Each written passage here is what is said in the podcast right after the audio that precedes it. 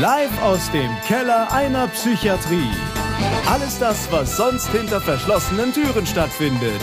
Mal lustig, mal dramatisch und mal traurig. Echtes Klinikpersonal plaudert aus seinem Alltag. Jetzt bei einer neuen Folge Geschichten aus der Psychiatrie. Ja, hallo zusammen. Ich begrüße euch zu einer neuen Folge Geschichten aus der Psychiatrie. Heute zur letzten Folge der Staffel 2. Das ist die 27. Folge insgesamt. Und es ist wirklich so, so, so viel passiert in der Zwischenzeit. Und ähm, es wird auch wahrscheinlich noch ziemlich viel passieren. Und es haben sich viele, viele Dinge ergeben. Und ähm, ja, ich ähm, will heute in der Folge so am Anfang erstmal ein bisschen drauf eingehen, was äh, aktuell so in dem Podcast los ist und was für Sachen sich ergeben haben. Ja, und das Wichtigste vorab erstmal für alle die, die heute wieder bei YouTube zuhören, ähm, beziehungsweise das YouTube-Video gucken wollen. Ich entschuldige mich, weil heute gibt es kein Video in dem Sinne. Ich lade die Folge aber mit einem schönen Thumbnail von mir, äh, lade ich komplett auf YouTube hoch. Das ist kein Problem aber heute ohne Video, weil es ist auch eine Solo-Folge wieder von mir und ähm, die letzten Male, beziehungsweise das letzte Mal, also das Ende der ersten Staffel, hat es total gut geklappt, dass ich sozusagen die letzte Folge der Staffel dafür genutzt habe, ähm, ja, so meine eigenen Geschichten zu erzählen. Und äh, das ist auf jeden Fall, ja, ich finde es schön, wenn sich das so ein bisschen einbürgert und ähm, das kam auf jeden Fall auch gut in den Feedbacks an und deswegen habe ich gedacht, mache ich das mal so zur kompletten Organisation des Podcasts erstmal nochmal eins, zwei, drei Minütchen, damit ihr ja da so ein bisschen auch versteht, was da so gerade abläuft und so. Ich habe äh, auf jeden Fall mir heute, weil ich ja immer mit einem Getränk anfange in den Folgen, habe ich mir heute ein besonderes Getränk, was für mich ähm, ja so eine Kindheitserinnerung ist, mir organisiert vor kurzem wieder, weil das gibt es in Deutschland nicht wirklich zu kaufen. Ähm, und zwar ist das Sirup de Monde, also ein Minzsirup, den man in Deutschland aus dem Supermarkt höchstens als Himbeer oder Waldmeister oder in so speziellen Läden mit, mit Apfel, Orange oder Cola-Geschmack kennt. Und in den äh, Ländern, zum Beispiel Niederlande, Belgien und Frankreich gibt es den halt auch in so einer Minz-Variante. Und ich habe damals, als ich mit meiner Mutter ähm, in den Urlauben immer den sogenannten Club Mediterranee besucht hatte, konnte man sich da an den Bars immer für die Kinder konnte man sich diesen Minzsirup aus so großen Maschinen äh, abzapfen lassen können. Also das kennt man so von diesem Slush-Eis.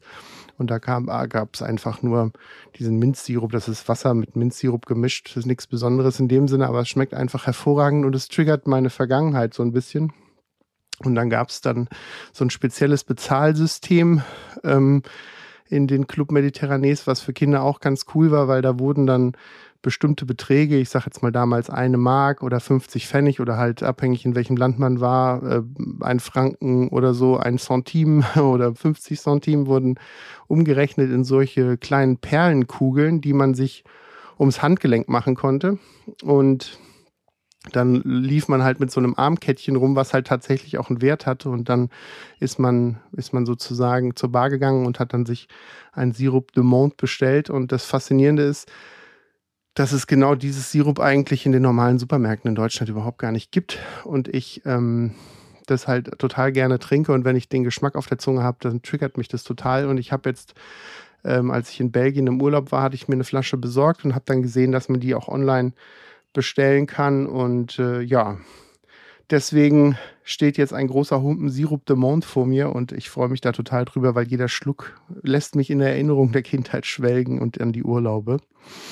Ja, meine persönliche Situation aktuell und auch ähm, den Podcast betreffend ist die, das hatte ich auf Instagram auch schon mal gesagt, ich bin jetzt vor kurzem zum zweiten Mal Vater geworden und ähm, brauche immer für die Folgen so ein bisschen Vorlauf und werde deswegen, obwohl ich auch schon viel in der Planung hatte und auch noch habe, ähm, werde ich auf jeden Fall jetzt eine kleine Pause einlegen und das, was ihr heute hört, ist ähm, sozusagen der letzte der zweiten Staffel und der erste der dritten Staffel, der kommt am 2. Juni.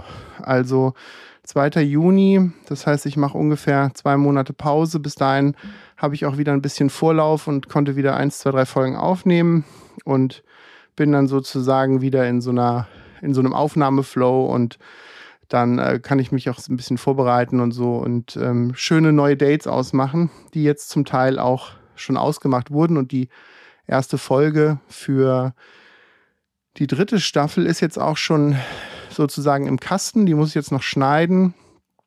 Ähm, da war jetzt vorgestern ein äh, Mann aus Berlin, ein Krankenpfleger aus Berlin da, der auch eine ganz spezielle Geschichte hat in seinem Leben, ähm, der Stefan. Und das ist wirklich eine lustige und ziemlich spezielle und spannende Folge auch. Und ähm, die Aufnahme hat sehr viel Spaß gemacht. Und ich habe auch, und das ist jetzt ein bisschen die Wiedergutmachung für die YouTube-Nutzer, ich habe auch so ein Follow Me Around gemacht. Das werde ich jetzt schneiden und irgendwann so zwischen Ende März und Anfang Juni dann auf dem YouTube-Kanal sozusagen als Überbrückung der Pause raushauen. Und ähm, dann könnt ihr mal sehen, wie der Tag mit dem Stefan so ein bisschen gelaufen ist, wie so eine Aufnahme funktioniert, was ich da alles für tun muss, etc. etc. Und der Stefan ist ein ganz netter und ein ganz lustiger Geselle und das hat auf jeden Fall viel Spaß gemacht. Ja, dann organisatorisches noch. Ähm, der Podcast hat jetzt eine eigene Homepage. Ähm, einfach zu finden unter www.geschichten aus der Psychiatrie.de. Ähm, ich habe da so einen Linktree draus gemacht. Da findet ihr auf jeden Fall alle, alle Links ähm, auf einen Blick sozusagen und man muss sich dann nicht immer raussuchen, wo gibt es die neueste Folge, sondern dann kann man einfach auf die Homepage gehen und dann klicken und dann ist das eigentlich ja, ganz einfach und ich ähm, bin eigentlich ganz froh, dass ich das gemacht habe. Wollte ich eigentlich erst nicht, aber ja, es ist eine, ist eine schöne Sache auch, um das zu sammeln. Dann ein kurzer Einblick, das war mir auch mal wichtig, um das euch zu erzählen, ein kurzer Einblick zum Thema, wie viel Plays habe ich denn so und wie viel, ja, wie viel Reichweite hat der Podcast und wie viele Leute hören das und weil das ja schon ein sehr spezielles und spitzes Thema ist sozusagen. Ähm, es gab vor einem halben Jahr ungefähr, etwas mehr, gab es einen Blog-Eintrag von einem bekannten Netzwerk, die Podcaster sozusagen unterstützen.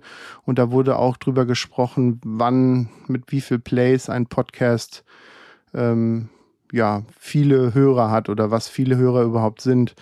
Und ohne dass ich da jetzt wirklich tiefgründig reinschweife, will ich nur sagen, wenn eine Folge in den ersten 30 Tagen äh, 1000 Plays hat, also 1000 Mal angehört wurde in den ersten 30 Tagen nach Release, dann ist man unter den 20% besten Podcasts Deutschlands. Und ich bin oder wir hier bei Geschichten aus der Psychiatrie mit euch Hörern zusammen sind wir ungefähr so bei 750 bis 1050. Das kommt immer so ein bisschen auf die Folge an aktuell. Ähm, also wir sind fast, sagen wir mal, in den 25 Prozent besten Podcasts Deutschlands, obwohl die Zahl jetzt eher gering klingt. Und wenn man in die besten 1% gehen will, dann müsste man über 32.000 Plays haben, also so die ganz bekannten Podcasts, die halt thematisch auch ähm, woanders hingehen, wie jetzt, was weiß ich, ähm, Felix Lobrecht mit seinem gemischten Hack oder auch der Jan Böhmermann. Das sind so Podcasts, die halt viel gehört werden und ähm, das äh, ist halt nochmal eine andere Liga, aber trotzdem sind wir echt gut dabei und ich freue mich, dass es halt auch immer mehr wird. Zu dem Thema, ähm, falls ihr mal, das ist jetzt so eine kleine eindringliche Bitte an euch, wenn ihr wirklich wollt, dass halt auch eure Kollegen oder andere Betroffene oder so davon hören, dann teilt oder liked den Podcast gerne. Also ich, ich habe immer wieder auch Anfragen über die WhatsApp-Nummer, beantworte da Fragen und kriege da immer gesagt, hey, coole Sache, cooles Ding. Ähm, und wenn ihr wollt, dass es noch mehr Leute hören oder wenn ihr Kollegen in anderen Kliniken habt oder sagt, hey, das will ich auf jeden Fall mal verbreiten, schickt denen doch einfach den Link, ähm, weil ich erreiche halt nicht alle und ich glaube, dass man einfach noch viel mehr erreichen kann, wenn man, ja, wenn man da auch aktiv ein bisschen reinteilt. Und wenn ihr mich supporten wollt, dann gibt es halt einfach zwei Varianten. Die eine Variante ist teilen, liken, kommentieren, so dieser ganze Sprachjargon, den man aus YouTube kennt. Und das andere ist, ähm, ja, wenn ihr, wenn ihr wirklich mich unterstützen wollt, ich habe auf der Homepage habe ich auch so, so ein PayPal-Link, wo, wenn man will, mir irgendwelche Gelder spenden kann. Also, weil die ganze Sache ist halt eine One-Man-Show von mir. Ich mache wirklich von der ersten E-Mail bis zur Aufnahme die ganze Technik, Post-Production, Schnitt, Lichtsetzung für das Video, das Umräumen des Bettenkellers, was ihr halt auch in diesem Follow Me Around mit dem Stefan auch äh, sehen könnt, was äh, mich da immer erwartet und so. Also der ganze Kram, Zeiteinteilung und so weiter, ist alles eine One-Man-Show neben meinem Beruf als Krankenpfleger und neben dem Sein, dass ich jetzt zweifacher Papa bin und so. Das ist halt schon eine Hobbysache, aber ähm, ist halt auch immer zeitaufwendig und ähm, ja, wenn ihr mich da irgendwie unterstützen wollt, wie gesagt, es gibt da so ein PayPal-Link auf der Homepage. Da freue ich mich sehr drüber. Aber wie gesagt, muss nicht. Ähm, ich glaube, es wäre sogar noch cooler, fände ich es, wenn ihr es einfach teilt und irgendwelche anderen Leuten, die da vielleicht nochmal mithören wollen oder mit äh, sich das anschauen wollen. Ja, dann noch eine Aussage zur WhatsApp-Nummer. Äh, ähm, die wird echt oft auch, ähm, also in meinen Augen oft also ich kriege da die Woche bestimmt sechs, sieben, acht Anfragen. Da sind ziemlich coole Anfragen dabei gewesen äh, von Leuten, die gerne mal mitmachen wollen, wo auch viele coole Kontakte schon äh, zustande gekommen sind, aber auch einfach nur Fragen oder Tipps zum Thema Psychiatrie etc. Ich kann da natürlich keine keine Therapie oder keine medizinischen Ratschläge geben, weil das darf ich auch gar nicht. Aber in der Regel kann ich auf jeden Fall immer sozusagen meine Meinung zu einem Thema sagen oder wie ich zu irgendwas umgehen würde. Und ähm, da habe ich schon viele tolle Gespräche mit, ähm, mit Menschen geführt über WhatsApp und habe dann auch die auch mal angerufen oder wie gesagt auch Kontakte gemacht ähm, für Leute, die und für Menschen, die halt auch dann mal mein Interviewpartner oder Partnerin sein werden. Und da ähm, kommen auch in der nächsten Staffel auch sicher ein paar, die ich sozusagen über WhatsApp kennengelernt habe. Und wenn ihr selber mal denkt, hey, äh, ich habe eine ganz spezielle Geschichte zu erzählen, ich habe einen ganz speziellen Background, dann äh, ja, dann schreibt mir einfach und dann gucken wir, ob wir was zusammen hinkriegen. Ja, der Ausblick für die äh, nächsten Folgen, wie gesagt, die erste kommt am 2. Juni mit dem Stefan. Dann habe ich aber auch schon äh, einige andere Termine ausgemacht. Eine Rettungssanitäterin wird dabei sein, ein Palliativchefarzt wird dabei sein, eine Heilerziehungspflegerin wird dabei sein, die auch mir ja dieses spannende Arbeitsfeld von Heilerziehungspflege, das mir auch überhaupt nicht geläufig ist, nochmal darlegen wird. Und eine ganz besondere Folge, die wahrscheinlich auch in Kürze gedreht werden wird, die möchte ich jetzt zum Schluss von diesem organisatorischen Teil noch sagen, ist, dass mein Chefarzt aus der Klinik, mit dem ich äh, Anfang Januar auch nochmal ein intensives Gespräch hatte, der Professor Jessen aus der Uniklinik in Köln, wird auch zu Gast sein und zum Thema Demenz und äh, sprechen und auch seine Geschichten da natürlich einfließen lassen. Und da bin ich schon ganz gespannt drauf, weil das halt auch äh, ja ein, ein sehr spezieller Interviewpartner sein wird für mich persönlich. Und darüber hinaus ist sozusagen jetzt auch ganz offiziell, weil das war auch so ein bisschen immer die Frage, weil da hatte ich auch Fragen dann per WhatsApp bekommen und so, wo nehmt ihr denn auf? Was ist denn das und so? Manche wussten es natürlich schon oder haben es rausbekommen, aber wir nehmen in der Uniklinik Köln auf und ähm, das ist, da arbeite ich auch und da habe ich dann halt auch netterweise von meinem Chefarzt da die Möglichkeit der Aufnahme im Bettenkeller bekommen. Und nachdem ihm das ja ganz gut gefällt, ähm, hat er gesagt, natürlich will er da auch mal Gast sein und da freue ich mich auf jeden Fall schon total drauf. Genau, und jetzt äh, will ich euch noch für die restliche Zeit noch ein paar Geschichten, die mich persönlich betroffen haben und die ich persönlich erlebt habe, so wie auch schon am Ende der ersten Staffel, will ich euch mal zum Besten geben. Und ähm, ich würde mal anfangen, weil das halt alles so Dinge sind, ich sage immer, die Leute sollen Geschichten erzählen, die so, so einen Impact auf sie hatten oder die, was sie mit nach Hause genommen haben oder wo sie auch drauf rumgedacht haben, und, und wie gesagt, was auch ans Herz gegangen ist oder vielleicht auch einfach Dinge, ähm, aus denen man viel gelernt hat. Ähm, und da habe ich mir auch heute wieder ein paar Geschichten aufgeschrieben, die da bei mir auch ganz klar in die Richtung sind. Und ich würde mal mit der Geschichte anfangen, die sich da nennt Einbruch auf eine geschlossene Station. Allein die Aussage ist natürlich schon ziemlich strange, weil, äh, weil auf eine geschlossene Station einzubrechen ist ja schon mal an sich eine, eine komische Sache sozusagen. Und die Story war so, dass wir, also ich hatte Frühdienst auf meiner offenen Station, auf der ich arbeite, und auf einmal ging die Notfallklingel auf einer geschlossenen Station. Und wir rannten dann so, wie es halt auch immer ist, dann zur, zur Hilfe, dann auf diese geschlossene Station. Auf dem Notfallpiepser wurde angezeigt, wo sich die Situation befindet. Und wir wussten dann auch schon so, okay, da laufen wir hin. Dann sind wir da hingelaufen und letztendlich knubbelte sich sozusagen einfach nur ganz viel Personal um das Stationszimmer rum und keiner wusste, was eigentlich los war. Und dann kam eine Schwester, die auf der geschlossenen Station arbeitet und kam zu uns allen. Wir waren vielleicht zu zehnt oder so, die da rumstanden und helfen wollten, kam dann zu uns und sagte, da ist gerade einer eingebrochen. Und wir so, was? Da ist einer, was? Also wir hatten es gar nicht verstanden und man muss sich halt vorstellen, dass die, die äh, Essenswegen, also da, wo das Essen angebracht wird, über so ein Schleusensystem mit zwei Türen, sozusagen in so einem Zwischenraum halt reingeschoben wird. Das heißt, eine Tür geht auf, der Essenswagen wird reingeschoben, Tür geht zu, nächste Tür geht auf, Essenswagen wird reingeschoben. Und in diesem Reinschiebeakt von den äh, Lieferkräften, die, den Lieferservicekräften, die uns halt diesen Essenswagen brachten, hat sich ein Patient reingequetscht, der unbedingt auf die geschlossene Station drauf wollte. Und ähm, das ist, das klingt in sich ja jetzt erstmal ziemlich schräg, weil warum sollte man denn auf einer geschlossenen Station einbrechen? Aber dieser Patient war selber psychotisch gewesen und ähm, mogelte sich sozusagen an dem Lieferfahrer da vorbei, weil nämlich, wenn die eine Tür zu ist, geht die andere Tür ohne Schlüssel nach innen auf.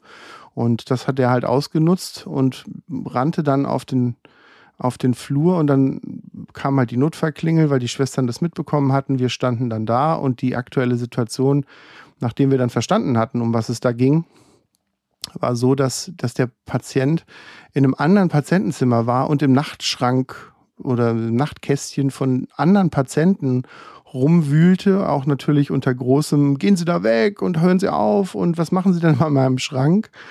Ähm, und und wir wussten gar nicht, wie wir mit der Situation erstmal umgehen sollten. Natürlich geht man dann hin, beziehungsweise wir wären dann, also nur zu Verständnis halt, ne, man wäre dann hingegangen und hat gesagt, hey, was machen Sie denn da? Aber wir hatten ja auch gar keine Grundlage. Also wir wussten A nicht, was ist das für ein Patient? Wir wussten B nicht, was hat er für eine Krankheit oder hat er überhaupt eine Krankheit? C wussten wir nicht, hat er vielleicht eine Waffe dabei, ein Messer oder irgendwas, mit dem er sich auch Zutritt verschafft hat? Ähm, oder hat er überhaupt irgendwas einstecken, was vielleicht gefährlich sein könnte? Und was sind seine Ziele gewesen, warum er da überhaupt war? Und wir hatten ja auch dahingehend keine Grundlage, dass wir sagten, okay, der hat einen richterlichen Beschluss, da darf man jetzt hin und darf den, keine Ahnung, festhalten, äh, fixieren in einer Notsituation, dass er keine anderen Patienten angreift und, und, und, sondern das war halt eine reine, eine reine Notwehrparagraphengeschichte gewesen. Ne? Naja, auf jeden Fall war zu dem Zeitpunkt aufgrund der Situation, das ist jetzt kein Vorwurf, sondern einfach nur der Situation geschuldet, in dem Moment kein Arzt da, ähm, der dann zwar kam, also es kam noch ein Arzt hinzu, aber der halt nicht so schnell da war wie wir, weil der noch woanders zu tun hatte. Und ähm, der kam dann hinzu und wir sagten, ja, was machen wir denn jetzt? Und dann sagte er, ich weiß ja auch nicht, ich kenne den Patienten nicht, wir müssen mal hingehen und ihn mal fragen. Und dann bin ich einfach, ähm, um halt die Situation nicht so direkt eskalieren zu lassen, dass man da wirklich mit einem Pulk von zehn Leuten hingeht, bin ich halt mit zwei anderen Pflegekollegen, bin ich halt äh, zu diesem Patientenzimmer gegangen, wo der da im Nachtschrank rumwühlte und äh, sagte zu dem, ja, äh, wat, hallo, was machen Sie denn da? Wat, wer sind Sie denn überhaupt? Wie kommen Sie denn hier rein? Und äh, was suchen Sie denn? Kann man Ihnen helfen? Weil man versucht ja erstmal deeskalierend auf die Situation einzugehen und nicht direkt zu sagen, ey, Finger weg da und jetzt gibt's gleich auf die Nase, sondern einfach erstmal um auch, vielleicht geht's dem ja auch einfach ziemlich schlecht. Ich meine, wer in eine geschlossene Station einbricht, der hat ja wahrscheinlich eh, sagen wir mal, wäre ja besser in irgendeinen Kiosk eingebrochen oder so irgendwas. Ähm, ja, der kam dann raus und dann standen wir so, so im Halbkreis mit drei Mann vor dem die anderen Kollegen warteten halt ähm, so auf sicherem Abstand. Und ähm, wie gesagt, wir hatten ja keine Grundlage, den irgendwie sofort festzuhalten oder so. Also haben wir natürlich erstmal das Gespräch zu dem gesucht und haben dann gesagt, wie gesagt, was machen sie da oder so. Und dann merkte man aber schon, als er dann hinzukam und wir dann so vor dem Patientenzimmer standen, zu dritt vor ihm, merkte man schon, dass er so sicherlich verkennend war, halluzinierend war und klar psychotisch war, ähm, auch so von den Aussagen, die er tätigte. Und ein Kollege von mir, der hatte eine, eine Brille auf, der war auch sichtlich kleiner als ich. Und irgendwie suchte er sich wahrscheinlich den kleinsten aus und schlug dann meinem Kollegen so von oben herab, also nicht mit einer Faust oder so, sondern halt eher so mit einer flachen Hand die Brille von der Nase. Von oben nach unten, sodass die Brille halt von der Nase rutschte. Mein Kollege eine leichte Blessur direkt an der Nase hatte, aber jetzt so ein Kratzer und die Brille halt kaputt gegangen ist, die dann auf dem Boden aufgeschlagen ist. Und dann muss man sagen, äh, lief bei mir sowas wie in Zeitlupe so vom Auge ab, okay, Paragraph StGB 31 zwei, äh, beziehungsweise 32, ich weiß jetzt nicht genau, ähm, was der Notwehrparagraph ist. Ähm, und da sagte ich halt einfach, okay, alles klar, das ist die Grenze, wo ich jetzt keinerlei richterliche Beschluss brauche, wo ich keinerlei ärztliche ähm, Ansage brauche zum Thema, wie gehe ich mit der Situation um, sondern das ist ein klarer Angriff einer anderen Person, den ich abwehren kann, wenn ich dazu mich in der Lage fühle. Und ähm, dann muss man halt im Rahmen der Verhältnismäßigkeit der Mittel, muss man halt dann, oder sollte man, wenn man sich das zutraut, halt drauf reagieren. Also wenn ich jetzt, keine Ahnung, ein schwächlicher Typ wäre oder Angst hätte, dann würde ich die Polizei rufen oder würde wegrennen und Hilfe holen. In dem Moment dachte ich mir aber, weil der jetzt auch nicht so super groß war, habe ich gesagt, okay, alles klar, du hast meinen Kollegen angegriffen und den packe ich mir jetzt. Klar hätte ich jetzt nicht irgendwie mit einem Schlagstock, den ich ja eh nicht dabei hätte, sondern, also mir geht es nur um die Verhältnismäßigkeit der Mittel klar darzustellen. Ne? Ich hätte ihn jetzt auch nicht irgendwie mit einer Waffe umschießen dürfen oder mit einem Taser oder so, was wir alles nicht haben. Aber ich wollte dem halt auch keine Blessur so zufügen, dass ich ihm die Nase breche oder, oder, oder, oder irgendwie mit dem Ellbogen ihn schlagen würde oder so. Deswegen habe ich mir den halt einfach nur in so einen Griff gepackt den wir halt auch über Deeskalationstrainings, Haltegrifftrainings und so weiter lernen. Auf der einen Seite, auf der anderen Seite ist es auch so, das wissen vielleicht viele nicht, aber dann erzähle ich es jetzt hier einfach an der Stelle. Ich mache halt, oder ich habe seit ähm, 25 Jahren Kampfsporterfahrung, ähm, bin ganz lange ähm, im Wing gewesen, habe da auch zwei Trainerscheine. Das ist chinesische Selbstverteidigung, was ich jedem, der ähm, solche Berufe wie Security, Polizei etc., ähm, auch Krankenpflege in solchen Situationen halt ähm, oder in solchen Bereichen halt macht, einfach nur ja, ähm, nahelegen will, dass das auf jeden Fall hilfreich ist. Und ich hatte dann halt auch eine Technik angewandt in dem Sinne, die ihm halt nicht direkt irgendwas bricht oder ihn komplett out of order schießt, sondern halt einfach ihn einfach nur hält. Und ich habe ihn mir halt gepackt, habe ihn auf den Boden gerangelt, das Rangeln, also es war halt nur eine Bewegung, dann lag er auf dem Boden. Und äh, weil ich gesagt habe, okay, also meine Kollegen angreifen ist nicht und Brille aus von der Nase schlagen ist auch nicht. Und dann lag er halt unter mir und ich hatte ihn so im Haltegriff. Und in dem Moment, wo die Kollegen das dann halt mitbekamen, dass ich da anfing zu rangeln und der dann am Boden lag, sind sie dann halt alle gerannt gekommen, haben dann im Rahmen des Notwehrparagraphens den Patienten dann kurzweilig fixiert und ähm, die Polizei wurde hinzugerufen und dann wurde er in ein anderes Krankenhaus, weil wir ja eine Gebietszugehörigkeit haben, ähm, verlegt, weil er eine andere Postleitzahl hatte und ähm, ist dann ein anderes Krankenhaus ähm, mit der Polizei und dem Rettungsdienst gekommen. Das Lustige, also wenn man das lustig nennen darf, aber das Lustige in der Situation war, dass ich ähm, während ich ihn mir packte und auf den Boden warf, habe ich nicht mitbekommen, dass einer der beiden Kollegen, nämlich der dritte Kollege, der da noch mit rumstand, sozusagen knapp hinter mir stand und ich theoretisch den Ko Kollegen in meiner Halte-Wurftechnik, wie auch immer man das nennen will, meinen Kollegen mit unter mir begraben hatte. Das, das hieß, mein, meine Beine lagen auf meinem Kollegen drauf und der mir dann äh, als wir dann am Boden ankamen, sozusagen auf die Schulter tippte und dann sagte, ey, Kaitan, kannst du ganz kurz mal deine Beine anheben, weil du hast mich hier auch gerade mit auf den Boden geknallt. das war, ja, war leider ein blöder Zufall gewesen. Ähm, und das hatte die Situation dann in der Nachbesprechung mit uns dann auch etwas aufgelockert und es war auch, ja, ein bisschen lustig. Aber natürlich muss man sowas halt immer ähm, ja, mit, mit Vorsicht äh, begegnen. Man weiß nie, gerade wenn jemand auf Station kommt, nicht äh, gecheckt wurde, das heißt nicht gefilzt wurde, der hätte in seinem Rucksack und im sonst was, äh, seinen Taschen immer äh, was Gefährliches dabei haben können. Und ähm, aber die Situation war halt für mich irgendwie so, okay, der greift meinen Kollegen an, jetzt warte ich halt auf gar nichts mehr. Und das, das kann man nicht von jedem erwarten. Ich würde auch nicht sagen, dass ich das vielleicht in jeglicher Situation genauso wieder tun würde. Aber für mich war das dann in dem Moment einfach klar, dass ich das jetzt machen muss. Ähm, theoretisch hätte man natürlich auch auf ähm, die Kollegen noch warten können oder warten, dass wir Polizeisupport hatten. Aber mir war die Situation irgendwie einschätzbar und ich wollte nicht, dass mein Kollege da womöglich noch eine Faust fängt oder noch eine Situation eher eskaliert. Und somit sind wir dann 15 Minuten nachdem die Notfallklingel war, wieder auf unserer Station angekommen.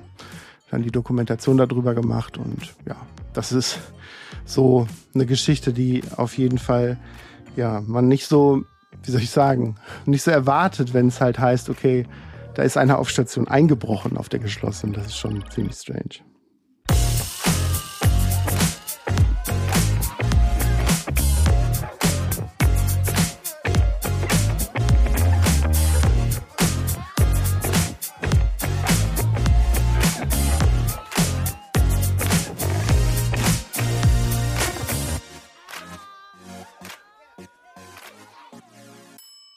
Ja, dann habe ich äh, noch eine, eine Story, die, die so ein bisschen negativ besetzt ist, ähm, die ich gerne erzählen würde. Und zwar geht es darum, also die, die, Grundaussage der Geschichte ist, ähm, dass, ich, dass ich auf lückenlose Kommunikation und transparente Kommunikation in dem Bereich halt auch setzen möchte, weil das einfach super wichtig ist. Weil ich hatte mal einen Frühdienst gehabt und wir hatten, da hatte ich auf einer geschlossenen Station gearbeitet, ist jetzt auch schon einiges her und wir sollten als Übernahme aufgrund der Gebietszugehörigkeit der Psychiatrie, also das hatte ich ja gerade eben schon gesagt, abhängig der Postleitzahl werden ja die Patienten aufgenommen. Und wenn halt Kapazitätsnotstände in den Kliniken sind, dann wird halt geguckt, dass halt die Patienten abhängig ihres Wohnorts auch adäquat untergebracht sind an den Kliniken, wo sie hin sollen. Klar hat jeder, das will ich hier an dieser Stelle auch mal sagen, klar hat jeder, der, der vielleicht ähm, Herr seiner Sinne noch ist ähm, und, und, und, und eine, eine Krankheit hat, die vielleicht, wo er jetzt nicht notfallmäßig halt aufgenommen wird, sondern elektiv kommen kann, immer die Möglichkeit zu sagen, ich möchte lieber in diese oder in jene Klinik, weil ich glaube, dass die oder die mir besser helfen können. Das hatte ich vor kurzem auch per WhatsApp äh, gerade wieder jemandem geschrieben dass man da immer die Möglichkeit hat, wenn man aber notfallmäßig oder in so einer akuten Situation kommt, dann wird durch die Polizei und durch die Rettungskräfte immer geguckt, dass man sozusagen Postleitzahlen adäquat auf die Kliniken gefahren wird, damit die Verteilung halt auch fair ist und nicht eine Klinik zu viel aufnimmt und die andere zu wenig. Naja, ähm, wir hatten auf jeden Fall eine Verlegung zum Frühdienst, also es war so vielleicht 12 Uhr, aus einer anderen Klinik. Und der Patient kam auf einer Liege vom Rettungsdienst. Auch da war die Thematik, dass er wohl psychotisch war. Und sie sagten, ja, der, der lag auf der geschlossenen Station von der anderen Klinik und er soll jetzt bei uns in die Klinik aufgenommen werden. Der war so müde, der Patient, weil er wahrscheinlich auch Medikamente bekommen hatte oder einfach auch so müde war, weil diese Notaufnahme, Akutsituation war in der Nacht gewesen, dass der halt geschlafen hatte.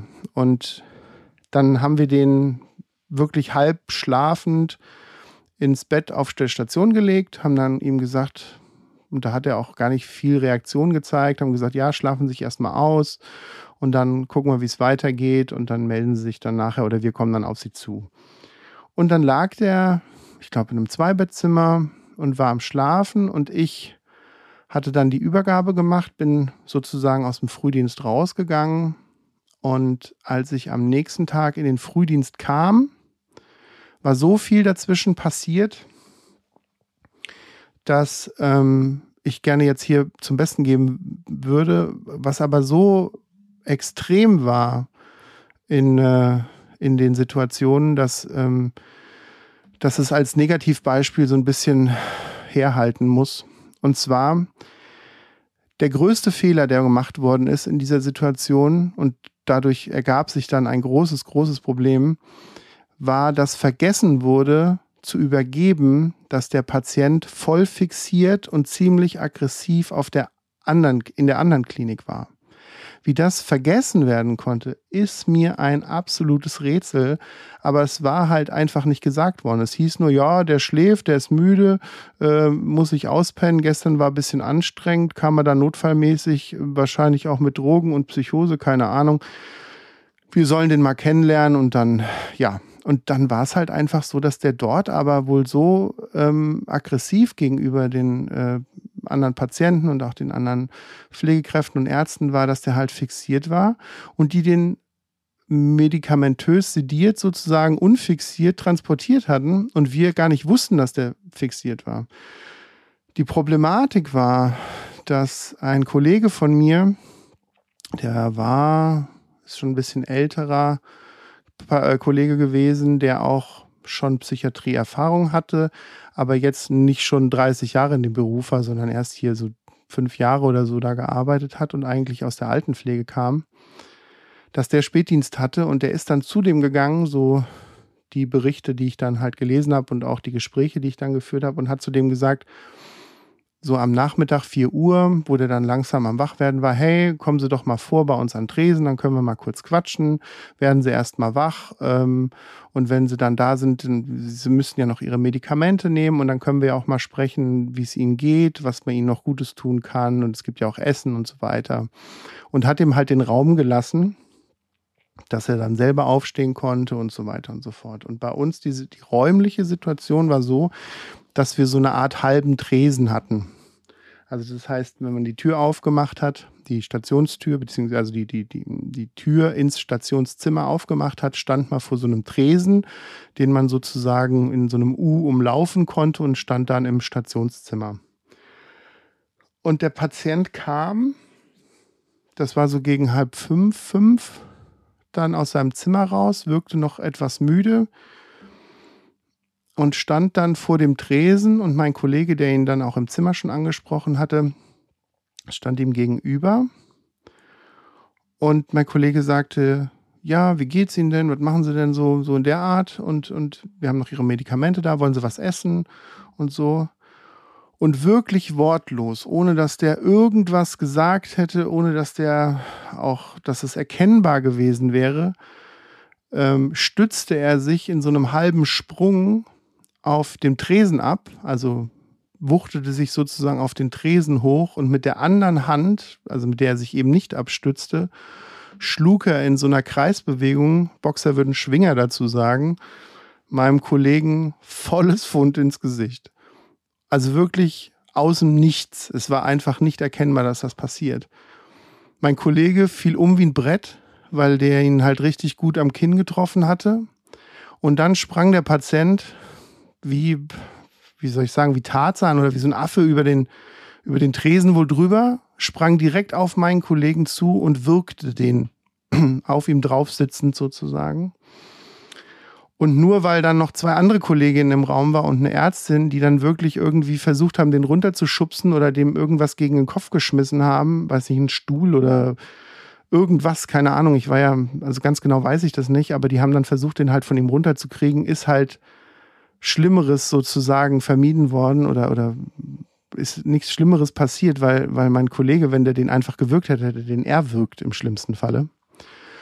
Und dann wurde natürlich dann mit Notfallklingel und so weiter der Patient von ihm runtergeholt und dann fixiert und, und dann wurde erstmal evaluiert, was da eigentlich gerade passiert war und wie, wie das dazu kommen konnte. Und meine, ja, mein Gedanke dazu ist einfach, ähm, wenn da keine Transparenz herrscht und wenn da nicht gesagt wird, das ist ein hochaggressiver Patient, der war bei uns fixiert und der, der war sicher super gefährlich gewesen und der so, ich sage jetzt mal halbgar dann bei uns äh, in der geschlossenen Station abgeliefert wurde, ohne dass man die Informationen hatte, dann passieren halt solche Dinge.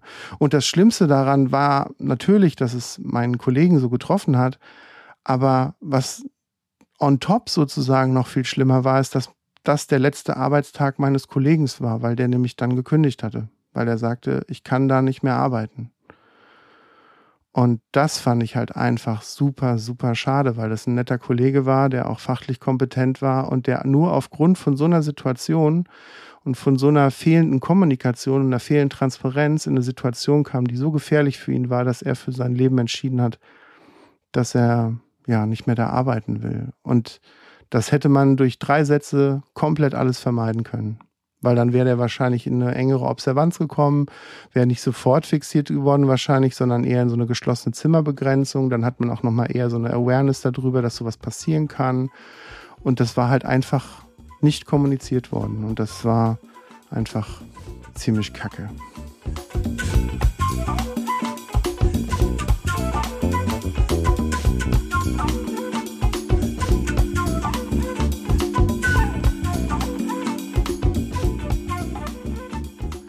So, jetzt nehme ich noch mal ein Schlückchen von meinem Sirup de Monte. Ja, mm. ich habe noch eine, eine etwas, ähm, eine etwas lustige Geschichte, die eigentlich mit Psychiatrie jetzt nicht so viel zu tun hat, aber die eben in der Psychiatrie passiert ist. Und äh, da gehen Grüße an meinen ehemaligen Kollegen Olli raus. ähm, das ist jetzt das war 2000, lass mich überlegen, 2005 oder so war das gewesen. Mein äh, Kollege Olli war ein großer Fan von Vogelspinnen gewesen. Und ich war ähm, oder bin Jetzt mit meinen Töchtern muss ich das bisschen unterbinden, aber ich bin ein bisschen Arachnophobiker, muss man sagen. Also bei kleinen Spinnen und so geht das, aber wenn die dann auch mal so groß werden, also, ja, so groß wie zwei, zwei Euro Stücke oder so, so Kellerspinnen, da gehen bei mir schon ziemlich die Jalousien runter. Und bei der Vogelspinne ist bei mir natürlich alles aus, ne? Also da geht, äh, da, da geht nichts mehr. Und mein Kollege Olli hat mitbekommen, dass ich Arachnophobiker bin und er hatte halt zwei Vogelspinnen. Und ich äh, habe immer gesagt, weil er sagte, ja, komm doch mal bei mir zu Hause vorbei, da kannst du da mal ein bisschen gucken und so. Und ich so, nee, nee, lass mal stecken, Olli, will ich gar nicht. Und auf der Station, auf der ich mit ihm gearbeitet hatte, war es so, dass wir hinten im Stationszimmer an der Fensterbank haben wir immer so unsere Handys und unsere Portemonnaies abgelegt. So, dass einfach, dass man das nicht in der Tasche hatte, wenn man zu den Patienten ging und so, haben wir das einfach abgelegt. Und ich hatte einmal Spätdienst mit ihm gehabt und man muss wissen, Vogelspinnen häuten sich, also ähnlich wie Schlangen. Und die schälen sich oder auch ähnlich wie, ähm, keine Ahnung, Langusten oder so irgendwas. Die, die schälen sich sozusagen aus ihrer Haut und haben dann einfach neue Haut und können dadurch wachsen. Es geht da um das, das Wachstum von den Spinnen. Und das, was halt übrig bleibt von der Vogelspinne, das sieht halt aus wie die Vogelspinne. Also das, natürlich sind die Beine dann so ein bisschen angezogen, aber das sieht halt aus wie die Vogelspinne. Und mein Kollege Olli hatte den Spaß, dass er sagte, okay, das Ding nehme ich mal mit. Und der hat mir das wirklich einfach so während des Spätdienstes, ohne dass ich es mitbekommen habe, auf mein Portemonnaie draufgelegt. Und ich äh, kam ins Stationszimmer rein, wollte irgendwie zu meinem Handy greifen, was neben meinem Portemonnaie lag und sah im Augenwinkel, dass da halt eine für mich unheimlich große Spinne drauf gesessen habe. Und ich habe mich so erschrocken, dass ich mit einem Satz auf den äh, Tresen gesprungen bin, der gerade in der letzten Geschichte ja auch schon Thema war, auf den Tresen draufgesprungen bin und geschrien habe wie eine Jungfrau. Also ich habe ich hab wirklich in höchsten Tönen geschrien wie am Spieß. Und man ähm, kennt es ja jetzt durch die Videos. Ich bin zwei Meter groß, etwas übergewichtig äh, und habe halt in höchsten Tönen geschrien. Wirklich ganz laut und bestimmt, keine Ahnung, 20 Sekunden lang, weil ich mich so erschrocken hatte. Und es ist einfach ein skurriles Bild, wenn vor der Stationstür irgendwie zwei Patienten, drei Patienten warten, die irgendwas von der Pflege wollen. Äh, was weiß ich, Medikamente nehmen, irgendeine Telefonnummer oder warum auch immer die da stehen. Und dann mitten aus dem Nichts der zwei Meter große übergewichtige Pfleger mit einem Riesensprung auf den Tresen springt und schreit, als hätte er den Teufel persönlich gesehen. Ja, mein Kollege Olli stand daneben und lachte mich aus. Und mir hat so das Herz geschlagen. Ich, also ich war wirklich fix und fertig gewesen. Am Ende der Geschichte muss man sagen, habe ich noch ziemlich drüber lachen können. Das war wirklich lustig, ja. Aber während der Situation, ich, ich, ich wäre am liebsten gestorben. Es war zu, zu krass einfach. Ja, das, äh, das erlebt man auch mit Kollegen in der Psychiatrie. Dann will ich eine Geschichte erzählen, die sich im Nachtdienst zugetragen hat. Und ähm, zwar ist das so gewesen, wir hatten mitten in der Nacht auf einmal, das war an einem Wochenende gewesen, hatten wir mitten in der Nacht eine Notaufnahme und da in der Klinik, wo ich damals gearbeitet habe, war es so, dass die Notaufnahme sozusagen halt auch der erste Anlaufpunkt für die Patienten der Psychiatrie waren. Auf, in anderen Kliniken ist es so, dass die direkt auf die geschlossenen Stationen halt als Aufnahme kommen und da war es aber über die Notaufnahme. Und es kam ein Südosteuropäer, das ist auch voll, vollkommen wurscht, nur dass, dass man halt so ein bisschen den Hintergrund der Geschichte auch versteht. Ich glaube, der kam aus Serbien oder aus Kroatien oder irgendwie so, Montenegro, ich weiß nicht.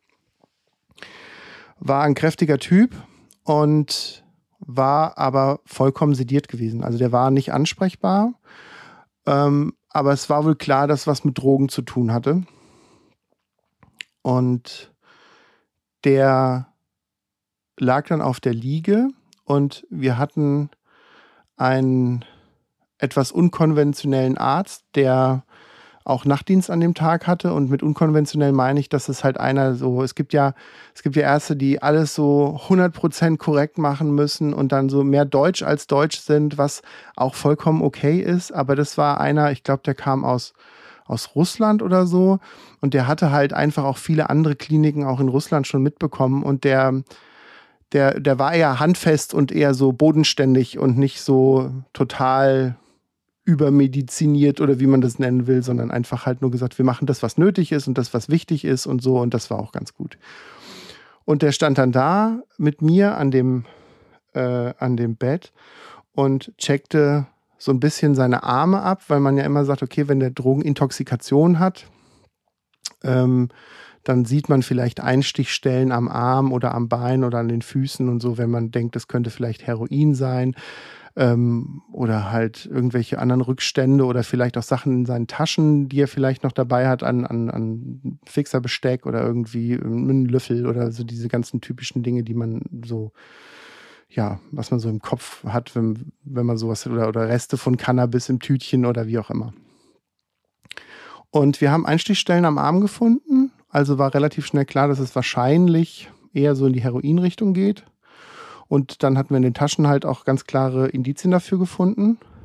Und man muss wissen, es gibt in der Medizin sogenannte Antagonisten. Also das heißt Medikamente, die gegen eine andere Art von Stoff eins zu eins gegenwirken. Das Einfachste, was man da vielleicht kennt, ist zum Beispiel sozusagen äh, Medikamente gegen Blähungen. Das kennt man unter Lefax oder Sab Simplex zum Beispiel, was man den Kindern auch gibt.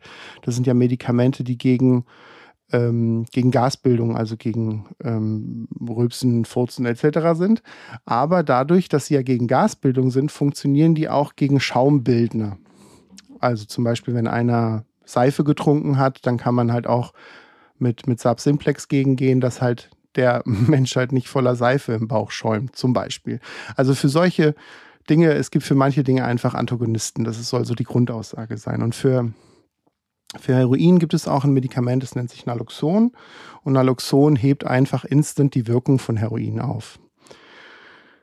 Und wir hatten schon öfter solche Sachen gehabt und der Patient war jetzt auch ziemlich schwer und äh, nicht so drehbar gewesen, so lag da auf der Liege und wir wollten halt, dass der wach wird und dass der halt, dass es ihm halt auch besser geht natürlich, aber ja, und diesen Antagonisten, dieses Naloxon, äh, wollte der Arzt, nachdem er gesehen hat, okay, da gibt es Einstichstellen, das wird auch von den Dingen, die wir gefunden hatten, Heroin sein, hat er ihm das dann IV gespritzt. Und die Reaktion war von diesem Patienten halt förmlich instant gewesen, direkt nachdem er die Spritze rein äh, gedrückt hatte in die, äh, in die Vene, dass der wach wurde, die Augen aufriss, uns anstarrte und dann sowas sagte wie, oh Mann, jetzt habt ihr mir für 50 Euro den Trip versaut. Und das war so, augenöffnend, wo wir sagten, okay, der wollte eigentlich gar nicht geweckt werden und er wollte, wollte einfach auch einfach nur wegdämmern mit seinem Heroin, weil das halt für ihn als, ähm, als süchtiger Patient halt auch wichtig war und, und 50 Euro irgendwie viel Geld waren für ihn. Und ähm, das, dann hat er sofort erkannt, okay, er ist in der Klinik, okay, wahrscheinlich hat er auch schon mal diese Situation gehabt. Naja, warum ich vorhin auch gesagt hatte, aus welcher Region er kam, war, dass er halt auch so dieses gebrochene Deutsch gesprochen hatte und ähm, mich dann in diesem gebrochenen Deutsch angeschrien hatte, weil er halt mich gesehen hatte und sagte, ja, er hat eine ganze Familie und die, die werden sich kümmern und wie wir das machen könnten und warum, was wir uns da trauen würden und so weiter und so fort. Und ich sage jetzt mal, er hat mich auf umgangssprachliche Weise, freundliche Weise sozusagen eingeladen, mit ihm mal essen zu gehen. Im Sinne von, wenn ich dich nochmal sehe, hau ich dich um und schrie mich halt an. Und ähm, dann überlegt man halt, was man dazu sagt. Ne? Und ich hatte in dem Moment, und das war tatsächlich so, mein, mein, mein Bruder hat die Ausbildung äh, bei der Polizei gemacht, war, glaube ich, ein Jahr fertig oder so. Und dann fiel mir nachts, weil ich halt selber auch müde war und er mich so anschrie mit dem von wegen und so, die Familie wird mich finden und so weiter und so fort. Habe ich ihn dann nur ange selber angeschrien und habe gesagt, oh mein Bruder, der ist bei der Polizei. Und wenn sie mir was machen, dann wird er sie finden. Und dann haben wir beide nichts mehr gesagt. Dann sagte er so grummelig, hm, okay. Und ich sagte dann, ja, ist okay.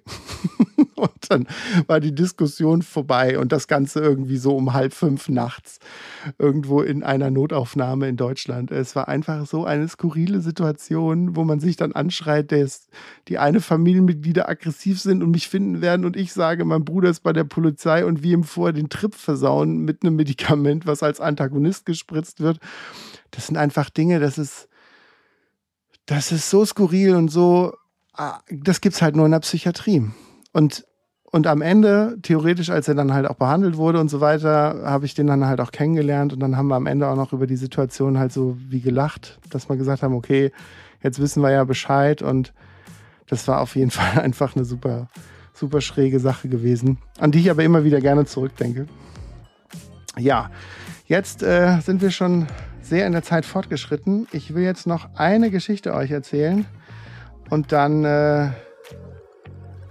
dann gehen wir so in die Endrunde.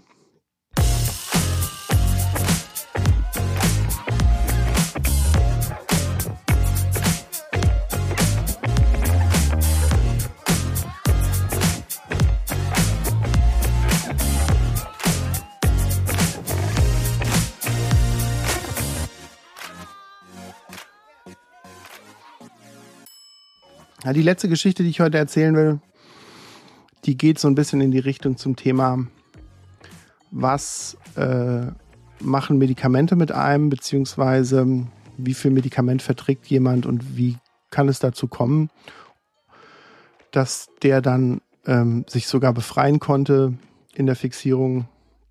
Genau, also es ging um einen Patienten, der war höchstgradig äh, medikamentenabhängig und man muss wissen, wenn wir in Deutschland von Medikamentenabhängigkeit sprechen, dann ist das eher ähm, weil ja, es gibt ja viele Medikamente, dann ist das auf der einen Seite entweder Nasenspray oder ja, Abführmittel oder, und das ist natürlich der größte Part, und da die meisten, die sagen, wenn sie sagen, ich bin medikamentenabhängig, meinen die sogenannten Benzodiazepine. Das sind Sedativa, also Medikamente, die müde machen, forciert müde machen und darf man jetzt nicht verwechseln mit Schlafmittel, weil Schlafmittel, also die sogenannten Hypnotika sind ja die Schlafmittel, die sind eher zum ja, die, die helfen, in den Schlaf zu kommen. Das heißt, man muss sich dann, was weiß ich, umziehen und, und, und frisch machen und dann das Medikament nehmen, sich hinlegen, die Augen zu machen und dann hilft es einem, in den Schlaf zu kommen. Und die Sedativa, das sind in der Regel Medikamente, die ziemlich angstlösend sind, die auch antikonvulsiv wirken, also die, die krampflösend wirken. Deswegen gibt man das auch, wenn man in Krampfanfälle kommt, oft und die halt aber auch so müde machen, dass man sich dagegen halt nicht wehren kann. Also die, die einen einfach wirklich ziemlich müde machen. Da kommt es ein bisschen auf an, welches der Sedativa, der Benzodiazepin-Sedativa nimmt, man nimmt. Das, welche, welche halt nicht so müde machen, ist sowas wie Tavor. Das ist eher angstlösend und ist ja auch ein ganz oft genanntes Medikament in der Psychiatrie. Ähm, da könnte man wahrscheinlich eine ganze Folge drüber drehen, ähm, weil da gibt es halt auch ganz viele konträre Meinungen zu und ähm, aber halt positiv wie negative. Also viele schwören auf Tavo, auch Patienten, viele wollen unbedingt Tavo haben, manche finden es aber ganz, ganz schrecklich. Das bekannteste Sedativum in dem Kontext ist das Diazepam, was auch Valium genannt wird. Das kennt man, die Älteren kennen das unter dem Namen Valium. Und Diazepam ist auch krampflösend, auch angstlösend, aber es macht halt ziemlich müde. Also es macht wirklich so müde, dass man sich da nicht so drauf gegen wehren kann. Es gibt zwar so eine sogenannte paradoxe Wirkung, das heißt, es gibt Menschen, die werden daraufhin wach und fitter. Das ist aber nicht die Regel, sondern das ist eher halt ein Medikament, was müde macht. Und dieser Patient, den wir hatten, war medikamentenabhängig mit Diazepam. Und der hatte eine unheimliche Menge an Diazepam die er tagtäglich sozusagen genommen hat. Und ich sag mal, das ist jetzt nichts, wo ich sozusagen Erfahrungen mit hätte im Sinne von kenne ich, habe ich schon mal probiert. Aber ich kann mir gut vorstellen, wenn ich 10 Milligramm Diazepam nehme, dann penne ich einfach 10 Stunden durch. Dann bin ich einfach destroyed. und Einfach weil ich ja keine Medikamentensucht habe und natürlich auch ich das Medikament gar nicht so gut kenne. Aber man kann sich halt sozusagen, ähnlich wie beim Alkohol, sozusagen trainieren, sage ich jetzt mal, Lachs, dass man halt immer mehr und mehr von dem Medikament verträgt. Und das ist ja beim Alkohol genauso. Wenn man das trainiert, kann man nach einer bestimmten Zeit auch viel mehr Alkohol trinken, als wenn man nur einmal an Silvester Alkohol trinkt. Und bei Diazepam, bei dem Patienten war es halt so gewesen, das muss man sich halt vorstellen, der hat 100 Milligramm am Tag genommen. Also die zehnfache Menge von dem, wo ich schon Respekt vor habe. Und der Patient war auch nicht groß. Also es war jetzt auch keiner, der irgendwie 200 Kilo schwer war und das eh gut vertragen hätte ähm, oder gut weggepackt hätte von seiner Größe und von seinem Gewicht, sondern der war einfach, ich glaube, der hatte irgendwie 60 Kilo oder so und war 1,70 Meter groß. Ähm, der ist mit dieser Menge immer noch auf dem Flur rumgelaufen. Das ähm, betone ich deswegen, weil normalerweise müsste man bei 100 Milligramm Diazepam wahrscheinlich in der Ecke liegen und tief und fest schnarchen. Und bei der Menge müsste man eigentlich auch schon nach dem bei manchen Menschen oder wenn ich jetzt 100 Milligramm nehmen würde, müsste man schon gucken, dass ich, dass ich überhaupt noch schnaufe sozusagen, weil die Benzodiazepine können auch atemdepressiv machen und dann wird die Atmung flacher und wenn die Atmung flacher wird, dann hat man weniger Sauerstoff und dann kann das auch schon lebensgefährlich werden. Genau, aber der ist noch auf dem Flur rumgelaufen und war ziemlich, ja, ziemlich kaputt. Müde zwar, aber immer noch aktiv.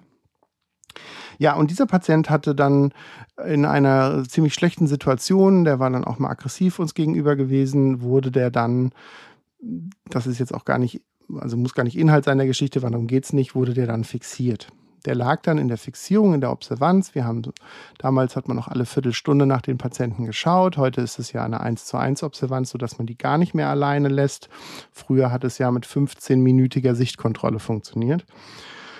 Und diese 15-minütigen Sichtkontrollen hatten wir halt auch durchgeführt. Es war dann Abend gewesen und Nacht. Und der lag in einem abgeschlossenen Zimmer, das natürlich auch von außen keine anderen Patienten zu dem hin konnten, weil wir, also ich meine, da kann es ja auch sein, dass er gefährdet ist sozusagen, wenn da einer ans Bett kommt, der da nichts zu suchen hat. Und deswegen lag der in einem abgeschlossenen Zimmer in der Fixierung. Und die Fixierung war fünf Punkt. Das bedeutet beide Hände, der Bauch und beide Füße. Also eigentlich kann er sich da nur in so einem Radius von vielleicht 30 Zentimeter an jeder Extremität bewegen. Und ansonsten ist es halt nicht möglich. Und wir hatten den vom Spätdienst so übernommen gehabt. Und dann wurde wahrscheinlich vergessen, den vollends zu filzen, weil eigentlich muss man natürlich alle Taschen durchgucken und so weiter und so fort. Und dann hatte der wahrscheinlich irgendwo in der Unterhose hatte er Streichhölzer gehabt. Und diese Streichhölzer gibt es ja, die Älteren kennen das noch, es gibt es ja in so einer normalen Streichholzschachtel, aber die gibt es halt auch in so einer, in Amerika sagt man ja diese Matches, also diese in so einem Briefchen, wo man so dieses Streichholz so abknicken muss aus Holz und das dann, das die sind ganz flach. Und die hatte der wohl in der Unterhose gehabt und das hatten die Kollegen tatsächlich übersehen. Und wir saßen dann, ja, haben so viertelstündlich reingeguckt und irgendwann klopfte es an der Tür. Und wir guckten uns an und dachten so, äh, der ist fixiert. Wie kann der an der Tür klopfen? Also haben wir die Jalousie hochgemacht und nicht die Tür aufgemacht, dann von außen das Licht innen angemacht, um dann den Raum zu erhellen. Und dann stand er mit abgebrannten Gurten, die er wahrscheinlich dann immer, wenn wir reingeschaut hatten, mit einem neuen Streichholz dann unter der Bettdecke sich angefangen hat rauszuwinden und dann diese Gurte anzuzündeln, weil die Gurte sind halt aus so einem festen Leinenstoff, der dann halt auch irgendwann brennt. Und dann hatte der sich die Gurte durchgeschmuggelt und hatte dann immer, während wir da viertelstündig reinschauten, hatte er dann immer die, die 15 Minuten genutzt und hat dann so eine Extremität nach der anderen abgebrannt. Und dann haben die Betten ja sogenannte Querpfosten, also diese Betten kann man ja schieben ähm, und, und das sind dann so Querbalken, die, wo man die Hände halt dran hält, wenn man so ein Bett schiebt. Und dann hatte er diesen Querbalken rausgenommen, klopfte halt an die Tür, guckte uns an, hatte abgebrannte Gurte an jeder Extremität und sagte den Satz, ich weiß ihn noch wie heute, sagte den Satz, jeder, der reinkommt, ist tot. Dann haben wir die Jalousie wieder runtergemacht und haben gedacht, okay, das ist schwierig. Was machen wir jetzt? Weil er hatte ja eine große Waffe, das war eine Eisenstange, die er in der Hand hatte. Und dann haben wir gesagt, komm, der kommt aus dem Raum nicht raus, weil das alles Sicherheitsverglasung war, lass die Polizei anrufen weil dann sollen die das einschätzen und sollen die uns helfen, weil das können wir immer, das ist auch in Absprache mit den Polizeipräsidien äh, ähm, und den, von den Polizeistationen bei den Psychiatrien immer so, dass wir da Hilfe auch schnell anfordern können, falls es wirklich mal haarig wird. Nun ja, es kam die Streife, war in dem Moment waren das zwei Polizistinnen gewesen, die kamen auf Station, machten wieder die Jalousie hoch. Er klopfte wieder, dann als wir reinschauen, klopfte er mit der Eisenstange gegen die Tür und sagte, ja, kommt rein, der Erste, der reinkommt, ist tot. Dann haben die Polizistinnen wieder die Jalousie runtergemacht, haben kurz gefunkt oder telefoniert. Ja, und dann kam 15 Minuten später so ein Mannschaftswagen mit so acht Polizisten, die alle so Schlagstöcke, Helme und Schilde in der Hand hatten.